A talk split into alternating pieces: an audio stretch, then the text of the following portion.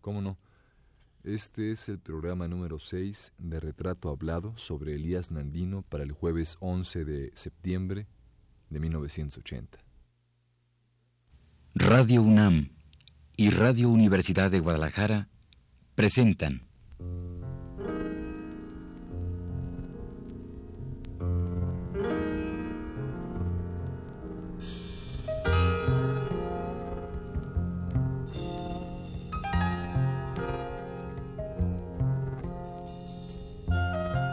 Retrato hablado.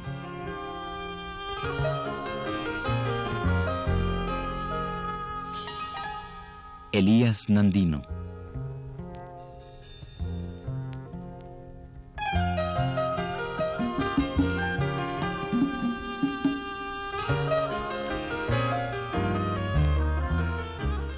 Un reportaje a cargo de Elvira García.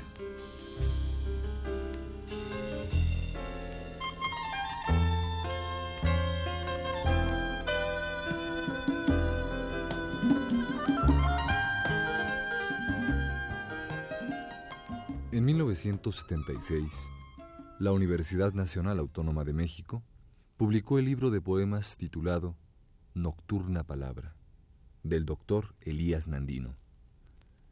En la contraportada de dicho libro, el poeta jalisciense había escrito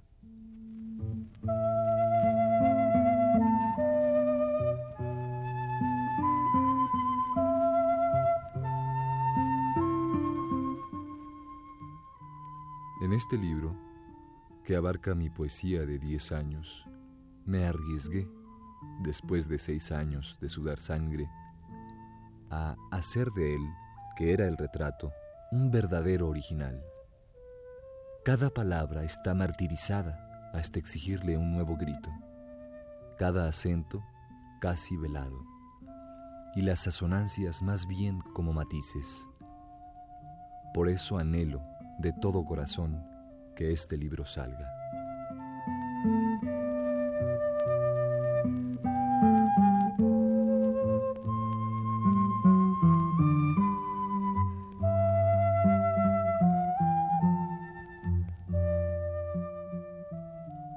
Elías Nandino escribió lo anterior en el año de 1975, cuando pensaba que le quedaban muy pocos años tal vez meses para vivir. Estaba por cumplir los 76 años y creía que lo mejor era esperar tranquilamente la visita de la muerte. He aquí sus palabras textuales.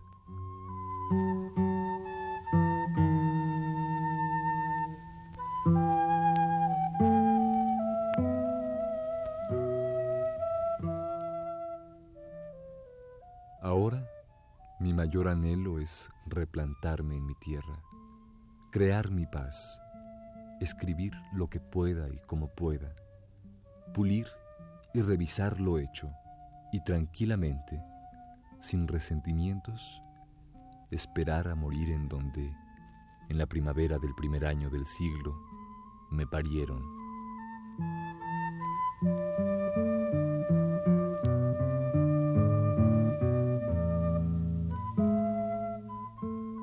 De la fecha en que surgió dicho texto al presente, han pasado ya cinco años. Elías Nandino sigue vivo, y más que a esperar la muerte, el poeta se ha dedicado en estas últimas fechas a recrearla, a retarla, a jugar con ella. Replantado en su tierra, Nandino escribe intensamente, como una forma urgente de detener el tiempo.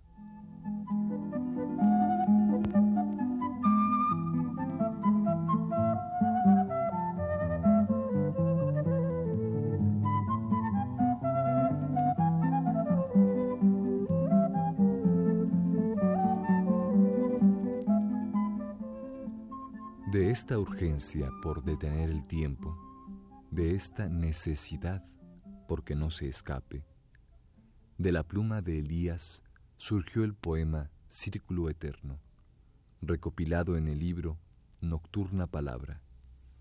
Dicho poema dice así.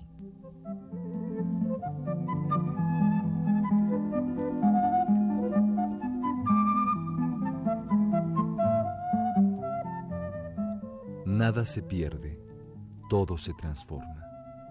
El grito, el goce, la inquietud, el llanto, la ternura que incendia el cuerpo amado, el aroma que huye de la rosa, el dolor, la zozobra, todo lo que al nacer pulsa existencia y cumple su destino y se deshace, queda en el aire como esencia y ritmo del temblor inmortal que impulsa sin descanso la evolución del universo.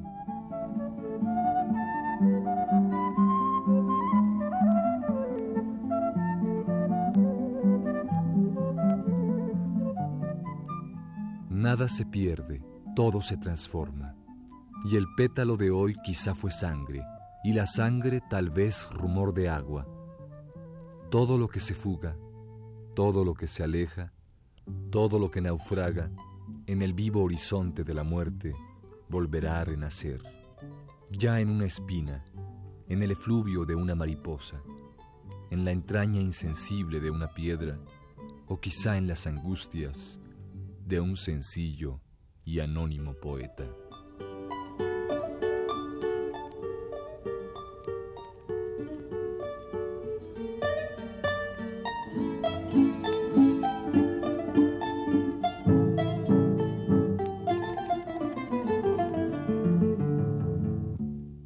Dejemos por un momento la poesía de Nandino y vayamos ahora en busca de alguien que pueda describirnos a Elías como amigo, como hombre sencillo que un día cualquiera conversa de todo, hasta de poesía.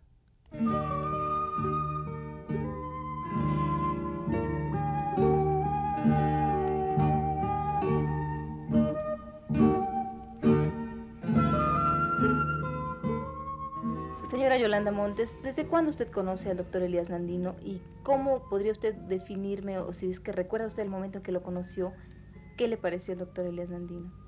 Bueno, yo lo conocí siendo aún una niña cuando llegué aquí a México, yo tenía 15 años. Entonces yo lo conocí eh, por casualidad porque me enfermé y un amigo mío me llevó a verlo. Entonces desde entonces yo no hablaba eh, español y Nandino llegó a ser no solamente mi doctor, sino mi amigo. Y más bien como un padre para mí, que siempre toda mi vida pues me, me ha aconsejado, me ha regañado, me ha guiado me ha este, aconsejado en todo, ¿no? ¿Y cuál fue la primera imagen que usted tuvo del doctor Elías Nandino? Es decir, ¿cómo, ¿cómo lo vio usted esa primera vez que lo conoció? Bueno, un hombre muy sencillo, con una gran bondad, así, eh, que inspiraba confianza, siempre, eh, de habla suave y este, muy comprensivo, muy interesado en, en, en la persona, ¿no? En ese caso, en mí eh, eh, se interesa por todo el mundo. Es un gran hombre, de gran sensibilidad, eh, siempre dispuesto a ayudar a las personas, ¿no? Yo lo he visto en incontables este, circunstancias, cuando ha ayudado pacientes en, su pueblo natal, Cocula, por ejemplo. hemos visto a él ahora practicando la medicina todavía porque no puede dejarlo, como la poesía igual la medicina, ¿no? Y este pues llegan gente así eh, pacientes, eh, pacientes y él les cobra pues una modesta suma no modestísima y después regala pues quizás medicina por triple el valor de la consulta es, es un hombre así claro ¿Cuándo usted descubrió que el doctor Nandino, además de médico, era poeta? ¿Lo descubrió usted a la vez o cómo? No, fue poco a poco, ¿no? Porque yo lo conocí como médico y después que pude hablar un poquito mejor el español, eh, él me llevaba siempre a, fiestas y reuniones, me, trataba de, guiar, ¿no? de, em, manejar también mi vida social un poquito. Yo era muy introvertida, aunque la gente no lo cree porque mi imagen en el teatro era muy distinto, yo, o sea, muy tímida. Eh, no tímida en la pista, jamás pero tímida para salir, quizás porque me faltaba el idioma, me faltaba la madurez como, como mujer, ¿no? Y me sentía metida en un mundo de adultos realmente siendo niña. Entonces él en ese, pues me fue guiando y todavía me, me, sigue guiando, me sigue recomendando libros y me eh, este, embullando para que siga con mis pinturas y, así es. Mm. Es decir, que para usted el doctor Nandino ha sido como un guía. Un guía, un padre, sí. Un amigo eh, como pocos, ¿no? Claro, y le ha, le ha servido, digamos, para la cuestión literaria, para aconsejarle un poco en lo que usted podría leer o lo que podría... Mucho, mucho, mucho, sí. Sí, mucho. Bueno... Gracias a él que, que este, pues, eh, que soy como, como, soy hoy día en, en, muchas formas de mi carácter, ¿no? Mi personalidad. de Él me ha redondeado un poquito. claro. Sí. ¿Cómo le, yo le quisiera preguntar si usted, además de, de verlo como médico, eh, ¿Cómo fue descubriéndolo como hombre, como persona, como ser humano? ¿A través de qué cosas lo empezó a usted? Pues es la misma amistad, digo, andando con él, viendo cómo es él, eh, durante los años, así, eh, como una amistad cualquiera, que uno va conociendo a la persona más profundamente, nos hablamos de, nos escribimos, pues, casi semanales, ¿no? Y cuando él no tiene noticias mías por mucho tiempo y ya me regaña, ¿qué pasa? Que yo no sé si estás viva o muerta, que, que como un padre, vaya. Entonces yo, yo veo cómo él se preocupa por todo el mundo y, y sus enfermos y cómo es él, eh, eh cómo ha sufrido con, con amigos que eh, pues eh, están sumamente enfermos o él sabe como doctor que, que no, no tienen chance de vivir, cómo él sufre realmente, porque hay médicos que que llegan a tener un poquito, eh, ¿cómo puedo decir? Una frialdad hacia la muerte, la vida y todo, pero él no puede, eh, él es tan sensible, por eso es tan gran poeta, ¿no? Sí, claro, sí, porque no podemos separar su poesía de su vida cotidiana con el, enfrentamiento a la muerte. Exacto. Usted, aunque usted me dice que, que la relación con, con el doctor Nandino es netamente amistosa, supongo que que usted es una ah, admiradora o una amante de la poesía del doctor Nandino. Eh, desde luego que sí, sí.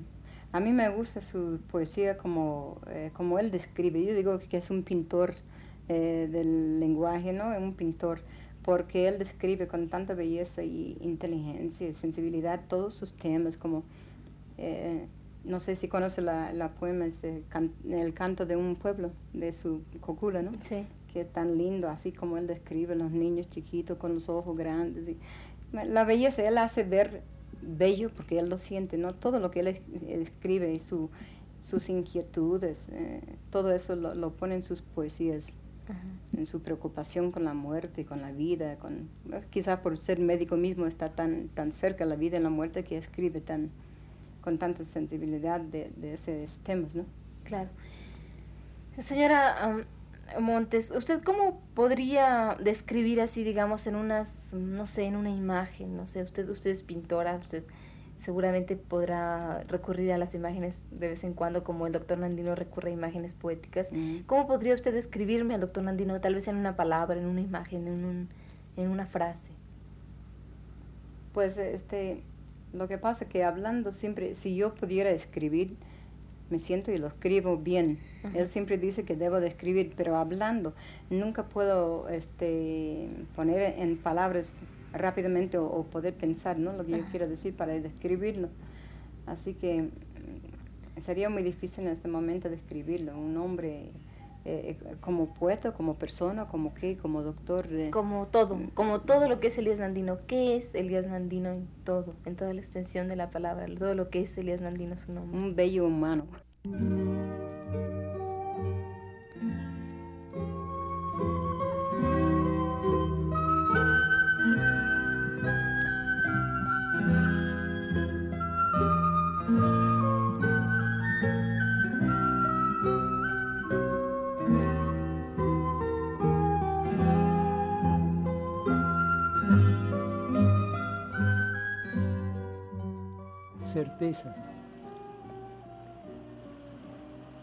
El poema íntimo, el que no escribo, solo lo cohabito contigo.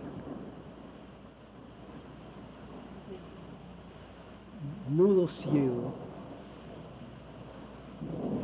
no le busques más, no hay remedio. Este amor ya se ha vuelto un apretado nudo ciego. Estamos amarrados con su invencible cerco y no hay nada ni nadie que pueda deshacerlo. Si nos separamos, rodaremos al mismo infierno de este calabozo de celeste amor en que estamos presos, no saldremos nunca sino muertos. Le voy a, eh, voy a leer dos sonetos de mi juventud, escritos en 1937, décimas al corazón. Corazón, no te atormentes porque traicionen tu amor. Espera un tiempo mejor y jamás te desalientes. Soporta el dolor que sientes hasta que tu vida obtenga la rebelión, la rebelión que te abstenga de llorar lo que se fue. Y a solas medita que no hay mal que por bien no venga. Corazón, no estoy cansado de tanto querer amar y de amar para buscar el amor que no ha llegado. Sigue conmigo enraizado en un pacto que persista mientras la esperanza exista. Que aunque suframos engaños, no hay mal que dure cien años, ni cuerpo que lo resista corazón, cómo has sufrido por mi culpa, yo lo sé, pero no pierdas la fe ni te des ya por vencido. El amor que no ha venido pronto vendrá, ten confianza, y sin medir la tardanza, que en mí tu vigor perdure, que mientras la vida dure, lugar tiene la esperanza. Antes, al verte sufrir, corazón, yo no entendía, y aunque tus penas veía, nunca las pude asumir. En cambio, hoy sé compartir el suplicio que te enciende, porque ya mi vida entiende que existen, en conclusión, razones del corazón que la razón no comprende.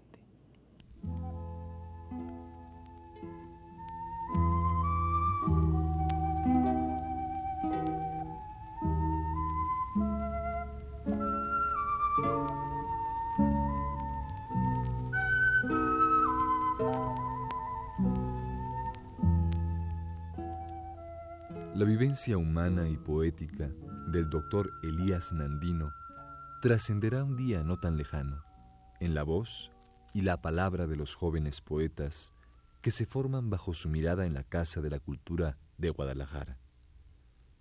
También la obra de Nandino trascenderá en un futuro más predecible a través de su vasta producción poética que ha quedado ya impresa desde hace más de 50 años.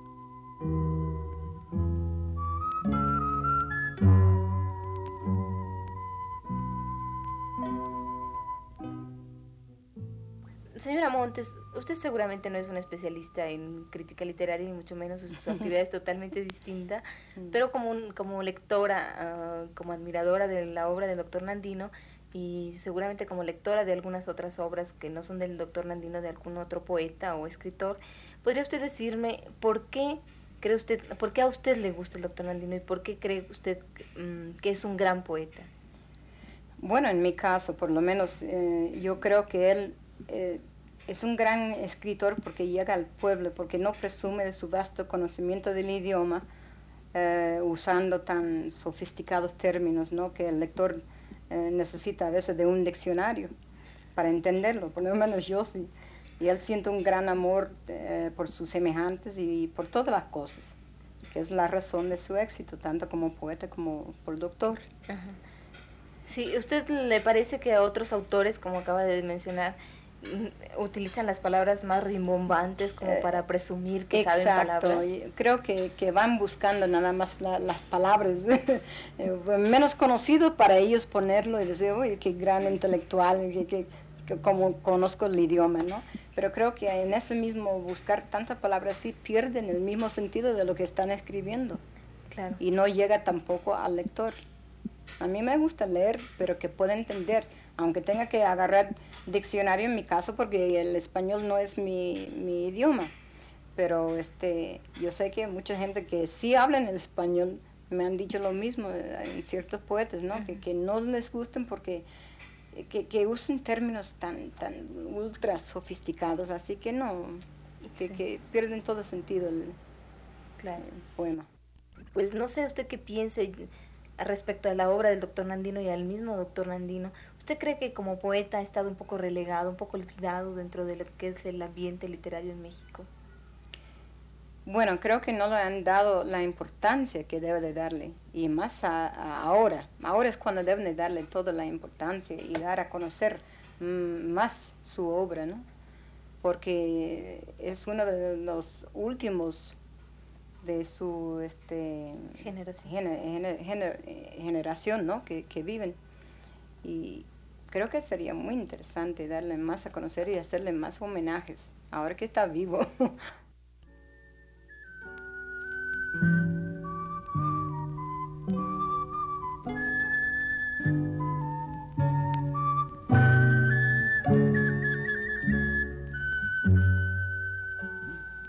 carta que envía el doctor Elías Nandino a la señora Yolanda Montes y a su esposo, Joaquín. El texto es el siguiente. Yolanda y Joaquín, ustedes siempre de viaje y de viaje de boda. Felices ustedes que viven cambiando panoramas, cuartos, camas y puntos cardinales. Yo bien. Me paso las vacaciones en Cocula y el sábado próximo regreso a Guadalajara para acabar de preparar mi discurso para agradecer el homenaje que me hace Bellas Artes del Estado. Esto ya no es un asunto que me excite, pero da gusto ser profeta en su tierra, a los 80 años de edad, a los 65 de poeta y a los 50 de médico. Toda una vida derrochada a mi antojo y casi siempre enamorado. Y cambiando las cuatro, cuatro quintas partes de un siglo amando el amor. Ahora no sé nada de nada. Sobre nada cierta esperanza que tiene por fondo el horizonte de la muerte. Pero esto no me arredra, porque yo espero ese instante sin miedo y armado de verdadero amor. Amo la vida todavía y al amor mucho más. Y si el mundo se está acabando a cabronazos, no me importa.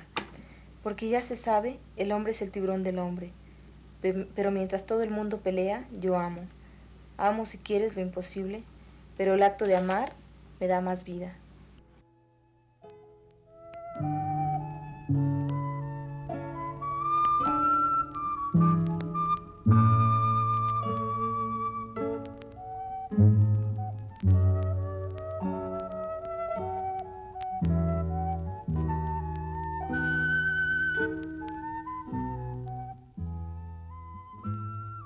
Esta fue la sexta parte del programa sobre Elías Nandino. Le invitamos a escuchar la séptima el próximo jueves a las 10 de la noche.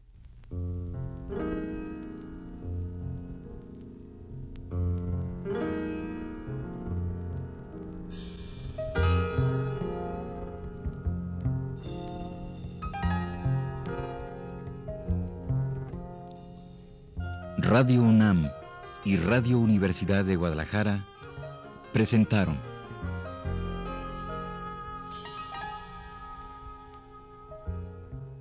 Retrato Hablado.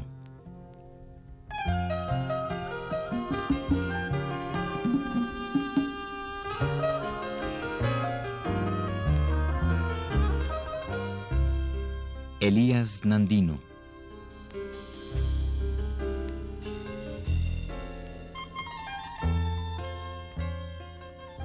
Un reportaje a cargo de Elvira García.